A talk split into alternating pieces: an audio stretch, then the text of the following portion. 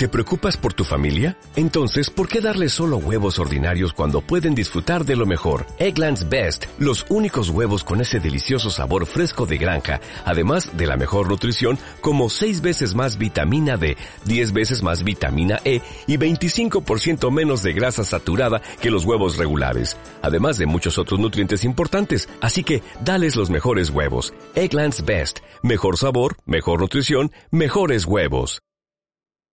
Minimalizados, episodio 24.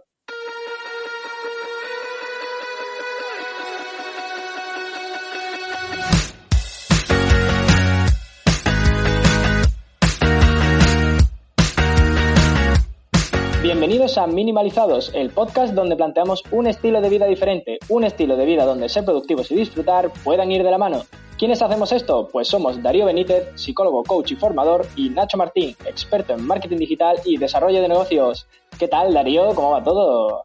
Muy buenos días, Nacho. ¿Qué tal? Hoy estoy nervioso. Yo también. Estoy nervioso por dos razones. Una, porque vengo corriendo. Eh, y dos, por eh, que hoy traemos invitada, Darío. Sí, eso me han dicho. Eh, vamos a dejarnos de rollo, porque luego, además, la gente nos critica por ello. Vamos a pasar a deciros que podéis seguirnos en redes sociales, arroba minimalizados. Eh, podéis suscribiros, Insta, eh, Instagram, a decir suscribiros a Instagram, sí también. Eh, bueno, podéis seguirnos en redes sociales, podéis suscribiros en Spotify, iTunes, iBox, dejarnos valoraciones, todo lo que queráis y más. Y nada, paso a la presentación. Se me acaba de caer una lámpara mientras digo esto. Eh, la trecho. Pues hoy tenemos. ya estoy escuchando reírse, es que no estábamos riendo mucho antes de grabar. Y tenemos con nosotros a Lucía Terol. Hola Lucía, ¿qué tal? Hola, pues muy bien. La verdad es que genial. Me encanta estar aquí con vosotros compartiendo y muy feliz. Pues para que... ¿Tú eh, también estás feliz, Darío? Yo estoy feliz, claro que estoy feliz. Perfecto. Pues para quien no conozca a Lucía, eh, Lucía, eh, también conocida como... no quiero liarla porque tengo un cacao mental, pero es sencillezplena.com. Exactamente. Lucía es una de las creadoras de contenido, yo creo que es más conocida en el mundo del minimalismo de habla hispana, ella es mentora minimalista y algo muy interesante de lo que ya hablaremos es que también es organizadora profesional. Pero bueno, vamos a dejarlo ahí y que sea Lucía la que hable hoy porque eh, siempre hablamos mucho nosotros. Sobre todo tú. No, pero es broma, ¿eh? Te quiero. Bueno. bueno, Lucía, cuéntanos. ¿Qué, qué eh, quieres que te cuente? ¿Qué te quiere contar? No, háblanos de ti. ¿Cómo te presentarías tú? ¿Cómo te presentarías tú a alguien que no te conoce? Porque Claro. Vale, pues esa es la pregunta más difícil. Yo creo que siempre la pregunta está del elevator pitch, ¿de quién eres? Oh. Se supone que la deberíamos de tener súper preparada y personalmente no está tan preparada. Así es que soy Lucía Terol de sencillezplena.com, que es la web, y hablo del minimalismo desde la perspectiva no solo del tener, sino también desde el hacer para conectar con el ser. Creo que nuestro mundo exterior es un reflejo de nuestro mundo interior y que cualquier desorden fuera habla de los desórdenes dentro y que cuando actuamos fuera, pues encontramos claves dentro. Esta sería un poco mi presentación profesional. Y aparte de eso, soy pues es una persona a la que le encanta la naturaleza, leer y tengo un hijo maravilloso y viajo mucho. Ah, qué guay. Me gusta eso de viajar. Además, hablas muy bien y hilas muy bien las palabras, que envidia me das. Así que, y me interesa eso de la organización profesional. Eh, ¿Qué, qué es eso? ¿Cómo, ¿Cómo se profesionaliza? ¿Cómo lo haces? ¿Cómo, cómo funciona? Pues la verdad es que la organización profesional es un término que eh, viene sobre todo desde una perspectiva anglosajona, ¿no? Que es el, organizador profesional, se entiende como esa figura de persona que ayuda a otras personas a organizarse. Y realmente eh, yo empecé a hacerlo sin ponerme la etiqueta de organizadora profesional, porque de forma natural las, las, personas venían a mí eh, porque querían eh, desprenderse de aquellas cosas pues, que no eran necesarias, que ocupaban mucho espacio y que de alguna forma le dificultaban su día a día, especialmente en su casa. Y a partir de ahí, de ir acompañando a personas, pues de repente alguien me dijo que buscaba una organizadora profesional y yo creo que el título me fue más bien dado que no, que no puesto por mí. Y ahora sí que lo uso porque creo que de alguna forma facilita. Yo ayudo a las personas a organizar especialmente sus espacios físicos.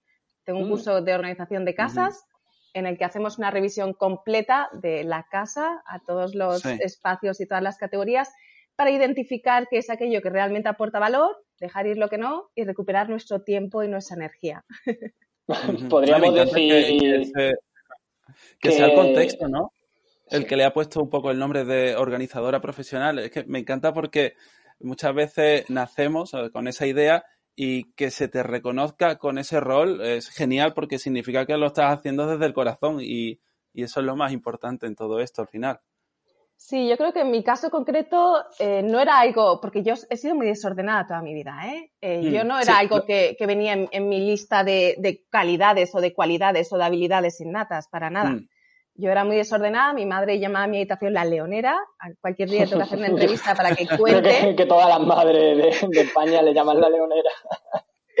es que era, yo es que no quisiera, no es que no quisiera organizar, es que me perdí organizando. Yo empezaba y, ay, encontraba esto, qué interesante este libro, como que iba descubriendo, me perdí, al final, como me quedaba sin tiempo, acababa poniendo todo amontonado y después no encontraba nada. Entonces yo creía que ordenar me desordenaba y que tenía pues es la creencia de que el caos era artístico. Y poco a poco fui descubriendo en mm. este proceso de, de, darme cuenta de que era aquello importante, que perdí un montón de tiempo y muchísima energía y que yo quería usar ese tiempo y esa energía para otras cosas. y este fue mi motivador principal a nivel personal y a partir de ahí, pues la gente como que empezó a preguntar y, y de forma natural empecé a, a compartir porque, porque no era innato en mí. Y yo creo que la capacidad de haberlo aprendido quizás me permite transmitirlo a otras personas, porque yo también he pasado por ahí. Claro, ah, lo has utilizado en tu propio contexto. Hmm. Entonces el aprendizaje es mucho más puro, porque te sientes mucho más identificada con el resto. Sí, quizás si fuera innato en mí no, no hubiera necesitado aprenderlo hmm. y no podría transmitirlo, porque ¿cómo se hace? Pues no sé, ya, yo ya lo hago. Claro. No, no, no, es cierto. No, además has dado con eso de, ¿no? Eh, decíamos, eh, no eras una persona organizada. Yo creo que mm, la gran mayoría de las personas que entran en el mundo del minimalismo, además, lo hacen por esto, ¿no? Eh, que decías que el minimalismo, bueno, empezaste porque tú decías que no eras organizada, ¿no? O eras desordenada. Yo creo que la gran mayoría de las personas que entran en este mundo, en parte, lo son, ¿no? Y yo creo que es ahí cuando se dan cuenta de, de, esto. Eh, pero, ¿tú crees que debería de ir el minimalismo de fuera hacia adentro o es más bien algo que la gente debería ir desde dentro hacia afuera? Porque no, sé si sabes por dónde voy. No lo sé, te voy a contestar y dime si, si, si me he perdido. Yo creo que la visibilidad está fuera, pero el motivador está dentro. Sí. Entonces, se manifiesta fuera como desorden o exceso, tanto en las casas como en nuestras agendas, como en las distintas facetas. Yo no lo aplico solo a las casas. Pero el motivador que nos lleva al cambio es dentro. Estrés, agobio, sensación de insatisfacción. Yo creo que es ese desorden el que nos motiva a, pues eso, a emprender este camino de alguna forma. Mm. Claro. ¿Y qué sueles ver tú en la gente que quiere iniciarse en este camino? O sea, ¿cómo, ¿cuál es el patrón clásico? Aunque luego patrones eh, sabemos que pocos hay porque cada uno es un mundo. Pues yo creo que, una necesidad de, recuperar su vida. Como si, yo creo mm. que lo que muchas veces la gente eh, que viene a mí tiene en común, aunque vienen por áreas distintas y de formas diferentes, es como que he perdido el control como de alguna forma. He perdido el control sobre mi casa o he perdido el control sobre mi agenda, he perdido el control sobre mis finanzas, hay cosas importantes que no me caben y, esto está lleno, ¿no? Es esa sensación de, descontrol y, esa, y ese reconocer que tenemos el poder de, recuperar nuestro control en, relación a la casa y en relación a lo que ponemos dentro de la agenda. Yo creo que son esas dos cosas, ¿no? He perdido el control, pero sé que puedo tenerlo. Claro, es ese caos, ¿no? Porque al final pueden parecer, ¿no? Es un poco metafórico todo, porque he perdido el control de, mi casa, de mi agenda y son ramas de lo que es mi vida eh, al final, ¿no? He perdido el control de mi vida en general y no hay nadie más descontento que aquel que ha perdido el control de lo que, de las cosas que son importantes para él o ella. Sí. Que es, es normal. O sea, esa situación. ¿Y tú cuánto tiempo crees que pasa desde que alguien dice, uff, estoy en ese caos hasta que da el paso o nos metemos, son años, meses. ¿Cómo, ¿Cómo dirías tú que es la transición de darme cuenta de que tengo un problema con la organización o con la abundancia? Pues yo la verdad es que no sé, porque creo que en ese caso cada persona es diferente. Ahí está la metáfora esa, que no sé si la conocéis, de, un perro, ¿no? Que está ladrando y, y, el vecino le pregunta, le pregunta al dueño del perro, ¿pero qué le pasa a tu perro? Y dice, es que está sentado encima de un clavo. Y dice, ¿por qué no se mueve? Dice, ¿por qué no le duele lo suficiente? ¿Cuál es el dolor que ah. necesitamos para levantarnos y dejar de ladrar? Pues para cada persona entiendo que, es diferente. También motivado, los motivadores muchas veces también pueden ser externos. A mí uno de los principales motivadores en el camino hacia, hacia el minimalismo aplicado al hacer, en mi caso ha sido mi hijo. Ser madre y querer conciliar de verdad. Para mí ese ha sido un gran motivador. Quizás si no hubiera estado el presente, no sé si se hubiera necesitado ladrar más tiempo. claro. Oye, pues me parece curioso, eh, ahora que has dicho lo de, lo de tu hijo, y, me parece curioso porque eh, viendo, eh, por ejemplo, lo que ha hecho ahora Maricondo en Netflix, ella habla de la educación, bueno, o el tipo de educación que reciben sus hijos en cuanto al mundo del minimalismo. ¿Tú eso cómo lo llevas? No sé, a lo mejor una pregunta que no, ¿sabes? Pero no sé, me parece curioso porque a lo mejor hay madres que nos escuchan y dicen, oye, yo he entrado en el mundo del minimalismo, ¿puedo enseñarle esto a mi hijo o, debería dejar que lo descubra solo?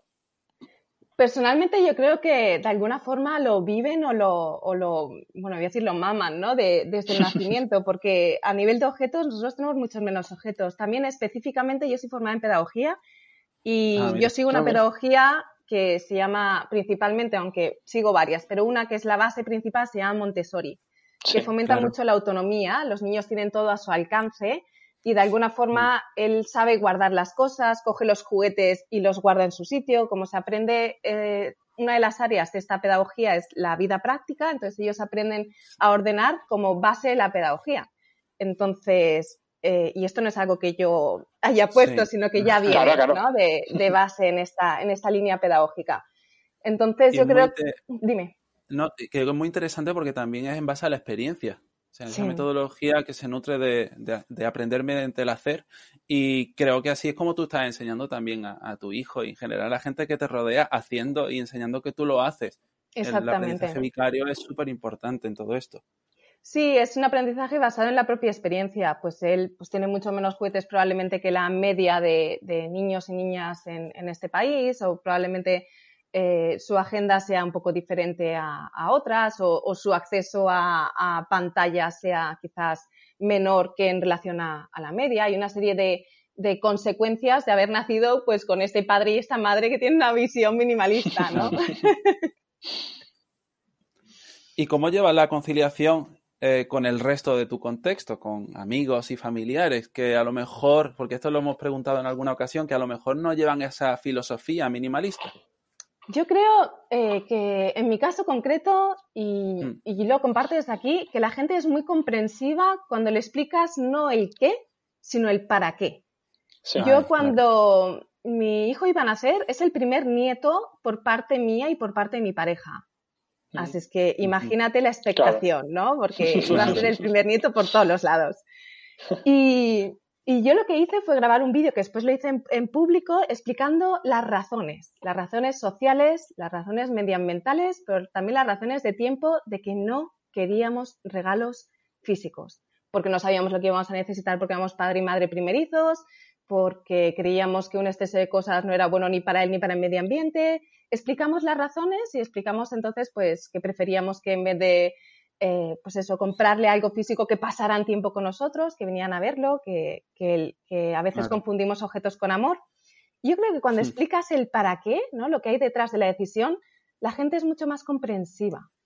Aunque hay personas que quizás no te entiendan, pero muchas veces respetan tus decisiones, porque saben que lo haces desde el amor, que no es porque quiero eh, que mi hijo viva del sacrificio.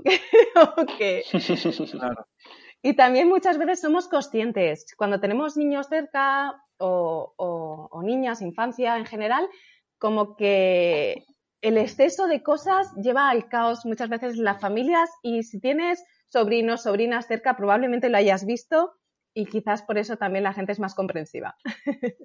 Claro, has dicho algo súper interesante y que me ha dado una idea, porque en muchas ocasiones me doy cuenta de que la gente prefiere invertir dinero, hacer un regalo, que invertir su tiempo. Sí, sí, sí. ¿Por, mm. ¿por qué crees que pasa eso?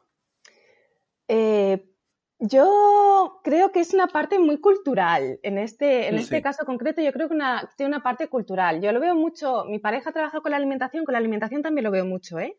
El cocinamos mm. algo para alguien, ¿no? El confundimos objetos con amor y a veces confundimos eh, eh, pues cocinar algo con, con, el amor, ¿no? Como que es nuestra forma también de transmitir ese, este sentimiento, es una forma de, materializarlo quizás y de, y de hacerlo presente en la, en la, otra persona, como de demostrarlo. Y entiendo que, que, esto tiene una base, pero que podemos canalizarlo de otra forma, ¿no? Este amor está, esta es la base de estos regalos y este amor lo podemos canalizar a través de otras vías, lo podemos canalizar a través de tiempo, lo podemos canalizar a través de atención, que yo creo que son las fuentes principales que al final son las que más valoramos. Incluso se puede canalizar a través de palabras. Yo creo que es algo tan poderoso. Bueno, y ya, eh, bueno, ya cambiando un poquito, porque tampoco es plan. Eh, hemos, bueno, hemos visto que escribiste un libro eh, que se llama, bueno, Esencia Minimalista, y me gusta ver que hablas de 21, 21 rutas, que no sé si tiene relación además con el reto de 21 días que acabas de realizar en, tu canal de YouTube. Mm. Eh, bueno, no sé, cuéntanos un poco, eh, bueno, qué es lo que buscaba sobre todo eh, transmitir, ¿no? Con, este libro y, bueno, y de qué va, por si a la gente que nos escucha, pues le interesa y a lo mejor le puede servir para iniciarse en este mundo. Yo empecé en el minimalismo, yo creo que la mayoría de personas que empezamos en este camino empezamos desde el tener, ¿no? Desde los objetos. Y ese fue mi, mi vía de entrada, que fue sobre todo a través de los viajes. Pero después yo participé en un, me fui a Brasil, eh, había hecho muchos cursos de temas de desarrollo personal, de meditación, y siempre había tenido que aprender muchas cosas, pero me fui a Brasil a un retiro de 21 días que se llamaba Vivir de Luz o El Camino del Amor, en el que durante 21 días estaba sola en una cabaña eh, solo tenía contacto con la persona guía cinco minutos al día, que yo creo que venía para ver que estaba viva y que no me había vuelto loca, y, no tenía nada de comida. Es decir, estaba totalmente, pues, sin ningún tipo de distracción a, ningún nivel. Eh, yo cuando llegué a ese retiro eh, fui consciente de que iba a tener tiempo de hacer todo lo que no tenía tiempo en mi día a día para hacer. Entonces yo me llené la agenda podía llevar una libreta, entonces yo me llevé la libreta con mi agenda. Pues de, vale, pues me levanto a esta hora, de esta hora a esta hora medito, de esta hora a esta hora voy a escribir, de esta hora a esta hora voy a hacer algo de deporte, de esta hora a esta hora me llené la agenda. ¿Qué ocurrió? Que cuando lo quité todo, yo la verdad es que pasé por una crisis emocional muy importante. Los primeros 10 días para mí fueron el infierno. Atravesé todos mis miedos, mis dudas, lloraba, no me levantaba de la hamaca. Lo pasé realmente mal. Encontré pues todas esas emociones que estaban ahí y que había estado distrayéndome para no sentirlas. A lo largo del proceso fui consciente de que, de que necesitaba aplicar el minimalismo también en otros aspectos y de mm. que estaba distrayéndome de aquello que era importante y también estaba distrayéndome de mí misma. Por esto, por este proceso de 21 días, es por lo que Esencia Minimalista tiene 21 rutas y por ah. esto es por lo que no solamente trabaja el tener, sino que son siete rutas en el tener, siete rutas en el hacer y siete rutas en el ser, que siento que es el objetivo último de, la filosofía del minimalismo, al menos desde esta perspectiva que yo comparto. Claro. Me parece súper guay lo que dices porque hay un, bueno, yo no sé si sabes lo que es la terapia de aceptación y compromiso, es la, la corriente que yo, yo practico. Bueno, practico las terapias contextuales y en concreto la terapia de aceptación y compromiso entiende solo un único trastorno, que es el de evitación experiencial. Todo aquello que hacemos para evitar la experiencia interna. Mm. Entonces, tú me has dicho que, en muchas ocasiones estamos metidos en una vorágine de, de conductas que están realmente encaminadas únicamente a evitar esa experiencia interna, esas emociones y esos pensamientos. Y yo creo que, en muchas ocasiones es eso lo que nos, no nos permite tener un contacto real con, la experiencia o con nuestra vida. Entonces, claro, en ese retiro en silencio, que bueno, un retiro en silencio similar, lo que pasa es que me encanta eso, lo de la cabaña y tal, eh, ya me dirá exactamente cómo hacer eso porque lo, sí, Darío, lleva tiempo diciendo lo que, tiene ganas. Entonces, eh, me, me, encanta que hayas podido tener tanto contacto con, contigo misma en realidad, ¿no? Y que eso te haya dado ese conocimiento y esa, bueno, y al, final ese conocimiento es lo que te mejora la calidad de vida y el camino que estás llevando, porque ya no son esas barreras mentales las que están limitándote. es, al final es esa flexibilidad lo que siempre intentamos buscar. Y además es lo que... No, no, no, no, que además es lo que dicen, ¿no? Eh, llenaban la agenda eh, para a lo mejor evitar esa, esas emociones, ¿no? Esa, esa, esas emociones internas. Y pasa igual no solo con llenar la agenda, sino también el hecho de eh, y salir a comprar ropa, eh, todo este tipo de, acciones, ¿no? Que lo que nos dan es al final ese, bueno, esa segregación, ¿no? Mm, de, esa felicidad momentánea, puntual, que nos hace olvidar a lo mejor ese, pues ese, ese entre comillas, ¿no? Problema, o, sí, o problema, que están ahí de manera interna y que, como bien has dicho al principio, después se, se, se muestran de manera externa, pues a lo mejor con desorden o con, o con compras impulsivas y con muchas otras cosas. Sí, porque al final eh, muchas veces este tipo de cosas nos dan el subidón de dopamina que no deja de ser un parche y no el, vacío interior que nos lleva a acumular algo que en el fondo no es una respuesta no anula ese vacío.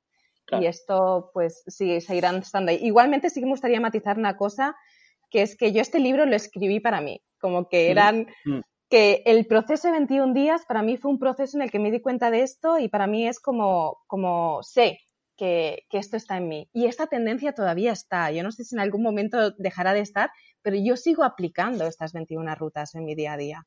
Yo sigo tomando las decisiones en mi día a día para, para enfocarme, porque sigo teniendo esa tendencia y sigo teniendo esa, esa capacidad de perderme en el, en el propio día a día. Entonces, eh, esto también me mm. gustaría como matizarlo, como que no, no siento que sea un destino al que he llegado, sino que siento que es una ruta que sigo caminando. Mm. Mm. Claro. Claro, al, final, eh, bueno, tenemos una historia de aprendizaje que es lo que ha hecho que en algún momento nos perdamos y es muy fácil que vuelva a surgir. Entonces mm. tenemos que estar trabajando día a día por, por, evolucionar. Le digo siempre a mis clientes que esto no va tanto de ser el mejor, sino de cuestionar si lo que estamos haciendo es lo mejor para nosotros constantemente. Entonces, al final es eso, es más el camino. Y estás definiendo cómo quieres caminar. Muy bien. Bueno, ¿y quién crees que es el, lector ideal ¿no? de, este libro? ¿Quién crees que se puede pues beneficiar más de, él? Pues cualquier persona que sienta que, necesita recuperar su, conexión consigo misma. Es un libro que, está escrito en femenino. Esto lo quería, lo quería explicar porque. Sí, lo sé. No está escrito para mujeres realmente. Eh, yo, mi público sí que es mayoritariamente mujeres, pero yo ahora cada vez hay, más hombres en, el público de, que consume el tipo de contenido, incluso en los cursos que, hago. Y, sí que me gustaría especificarlo porque lo escribí en femenino porque, como os decía antes, es el libro que yo necesito y me resultaba muy extraño escribirme en masculino, aunque sé que el masculino a nivel de, eh, en el lenguaje español es, eh, incluye, ¿no? Es inclusivo. Entonces, para mí era, era importante, pues eso, poder escribirme y reconocerme en el propio proceso de la escritura, aunque está escrito para, para cualquier persona y me contactan personas muy diferentes que han leído mi libro, desde gente que está en la universidad o incluso están estudiando, hasta personas jubiladas que, están en un proceso de revisión de, de, su vida. Entonces, no tengo un público concreto, sino simplemente quien quiera, eh, pues identificar lo importante y, priorizarlo, ¿no? Identificar también los distractores y, dejarlo sí. Creo que esta sería la base. Mm. Y, que lo escribías para ti, has dicho, entonces tiene mucho sentido que sea en femenino, además. Sí. Por cierto, antes has mencionado que, hacías un tipo de meditación. Aquí hemos hablado alguna vez de mindfulness. No sé qué tipo de meditación practicas tú. Eh, si podías hablarnos un poquito sobre eso. Sí, yo practico, bueno, todos los días medito. Yo creo que el objetivo sería que, que, llegara a un punto de quizás de mindfulness, ¿no? De atención plena en, mi día a día. Mm. Y aunque actualmente tengo prácticas de mindfulness, sobre todo vinculadas al orden eh, del espacio, sí. Eh, sí que es cierto que yo tengo mi media hora diaria por las mañanas. Mi primera media hora es media hora en silencio. Bebe de dos bases principales, que es la meditación trascendental y la, meditación mm. vipassana pero no es pura ninguna de ellas. Quiere decir, he bebido de distintas fuentes y después he generado mi propio sistema ah, que es simplemente silencio. Sí, muy bien. que, que se tiene poco además el silencio, ¿no? Tanto... Le tenemos miedo, creo yo. Miedo, bueno.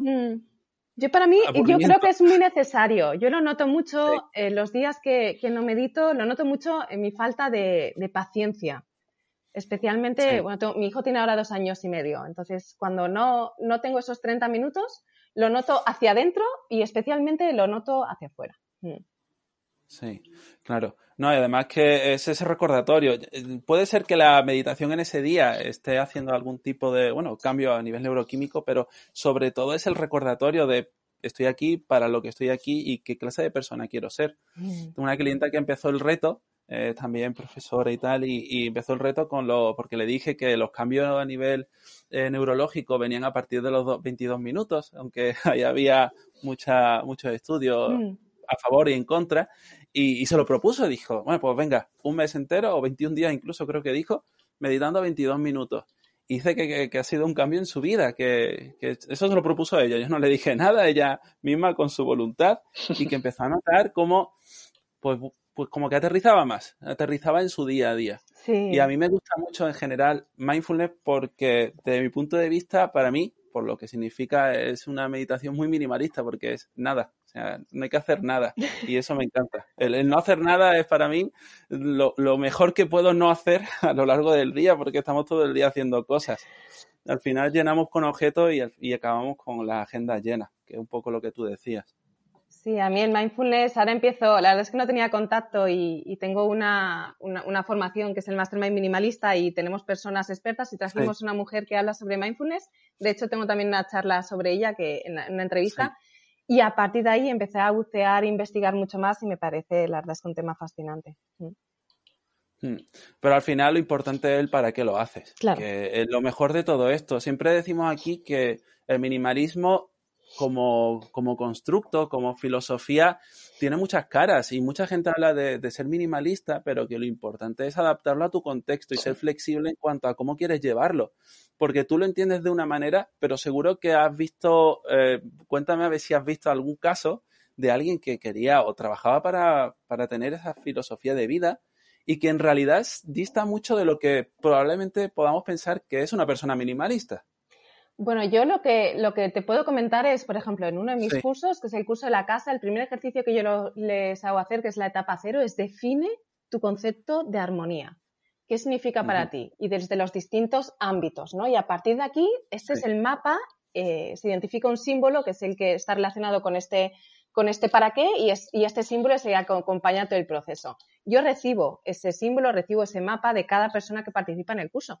Y son tan dispares entre sí pero tan dispares, una misma palabra que es la armonía, tan resultados tan diferentes en cuanto a símbolos y en cuanto a contexto. Entonces, es que yo creo que el minimalismo parte de ahí, de que, de que cada uno necesitamos, incluso la misma persona. Yo cuando estoy viajando, eh, necesito muchas menos cosas que quizás cuando llevo una vida más, más sedentaria. Entonces, mm. creo que cambia según las personas, pero también según la misma persona en distintos momentos de, su proceso de su vida. Mm.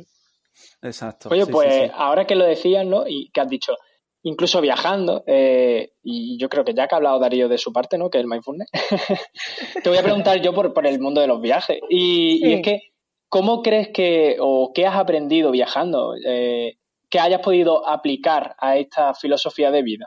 ¿O qué crees tú que te has llevado de todos esos viajes que hayas dicho tú? Oye, pues esto eh, me lo llevo, ¿no? Para, lo que es una filosofía de vida eh, minimalista, por así decirlo. Uf, esa pregunta me parece muy difícil. Eh, no sé. Los, o sea, ¿qué, has aprendido, no? O sea, al final, porque yo creo que a mí me pasa, ¿no? Que viajando te das cuenta de, cómo eres realmente, de qué cosas realmente necesitas en la vida, cosas así, ¿no? Entonces, por eso digo, a ver, mm. ¿qué es lo que a ti este, estos viajes te han, han enseñado, ¿no? Yo tengo una visión como un poco bipolar en este sentido, porque por un lado creo que los viajes han sido mi escuela de vida y quizás pues lo que me ha permitido descubrirme y por otro lado yo creo que los viajes están sobrevalorados. me encanta. Y, creo las dos cosas al mismo tiempo. Entonces, por, ese, por, por, el lado del aprendizaje, pues eso, me han permitido salir de mi zona de confort y me han permitido pues encontrarme en situaciones que quizás en mi día a día pues no hubiera visto o no hubiera visto con ese, con ese amplificador, ¿no? Pues, por ejemplo, estuvimos hace, a finales de noviembre, volvimos de nueve meses viajando y a mí se me rompió el ordenador en India y no conseguí arreglarlo hasta cuatro meses más tarde, ¿no? Oh. Este tipo de experiencias que, se dan en los viajes que probablemente en España pues no me hubiera pasado porque lo hubiera arreglado y, se hubiera, y, lo, hubiera arreglado de una forma mucho más fácil. Entonces me ha permitido ver cosas de mí de, una forma mucho más amplificada. Entonces sí que creo que, los viajes te, son un gran espejo, un gran espejo mm. magnificado y especialmente cuando viajas con, niños, creo yo. y después, eh, eh, por el otro lado, yo creo que también está sobreestimado desde el punto de vista o sobrevalorado desde el punto de vista de que creo que eh, aunque los viajes son grandes espejos, nuestras vidas también lo son y no necesitamos salir fuera para aprender lo que podríamos aprender en un viaje. O esto es lo que yo creo. Claro, sí, sobre todo porque en muchas ocasiones, y aquí me pongo yo modo diablo también, o sea, abogado del diablo, eh, en muchas ocasiones eh, se está castigando incluso la idea de no viajar, ¿no? Y si no viajas no te conoces y mucha gente encuentra su, su, calma o su ser dentro de su propia vida mm. y, no hace falta. Siempre es el contexto lo que define lo que es importante para cada uno. Claro.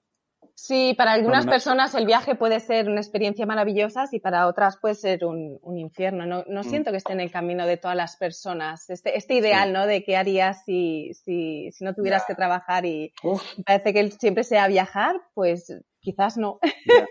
Sí, sí, hay mucha gente que no le gusta, eso es así. No, no, no todo es para todo el mundo. Eso es así. Y bueno, y ya aquí entrando un poco en, ¿no? Que me gusta a mí darle la vuelta a las cosas, ¿es el minimalismo para todo el mundo? Eso puede. y con esto cerramos. Aquí, yo no sé si soy subjetiva, pero yo creo que sí. Y seguramente no lo soy. Porque, bueno, es que como el minimalismo no es algo que esté acotado, que esté cerrado, y a veces se confunde el minimalismo con métodos de orden. Por ejemplo, el método con Mary es un, es un método de orden que tiene unas pautas muy concretas, incluso una forma de doblar la ropa muy concreta. Yo creo que el minimalismo es tan amplio como, como, como lo sean las personas. Entonces, yo creo que sí que podría, sí que podría servir. Lo que sí que es cierto que a veces confundimos minimalismo con sacrificio o con tener muy pocas cosas o con una vida nómada y que si lo vinculamos con esto, pues no, no es para todo el mundo. Pero si lo desvinculamos, lo vinculamos con priorizar lo importante, yo creo que serviría para todas las personas.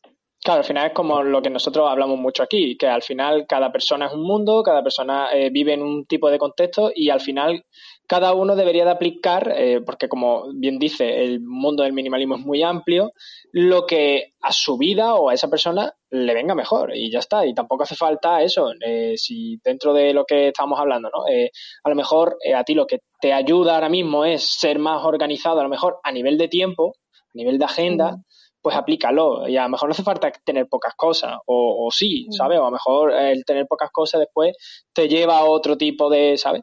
Pero sí es verdad, ¿no? Que al final lo que tenemos que quedarnos es con lo que, oye, con lo que se adapte mejor a nuestra forma de vida y, ya está. Y siempre que sea eh, algo saludable para nosotros, pues adelante.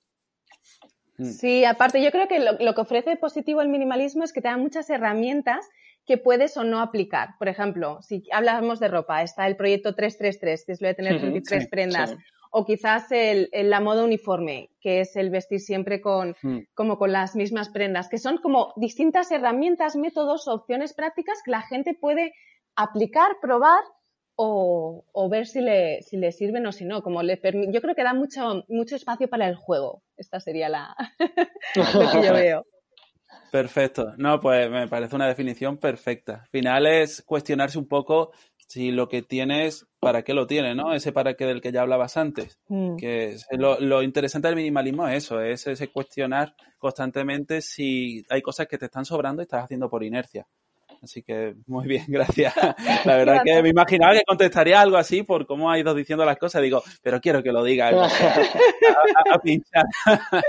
Genial. Pues nada, estamos llegando ya al final. Eh, muchísimas gracias, Lucía. Dinos algo que la gente pueda ir a ti, leer, escuchar. Eh, sí, sí, el, minuto de oro, el minuto de oro.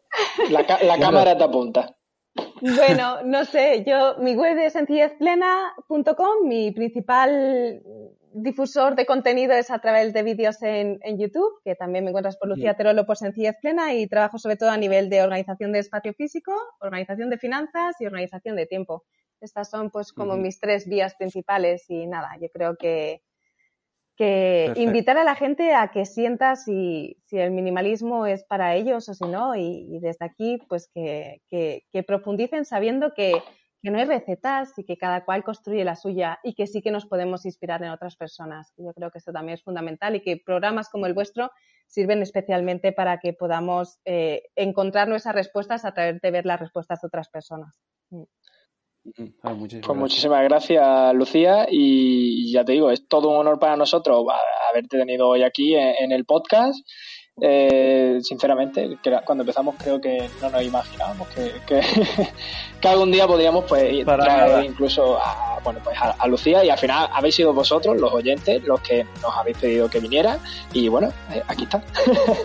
y muchísimas gracias, de verdad. Eh, ya os digo desde aquí que os recomendamos muchísimo pues eh, tanto su canal de YouTube como su blog, todo el contenido que, ella genera.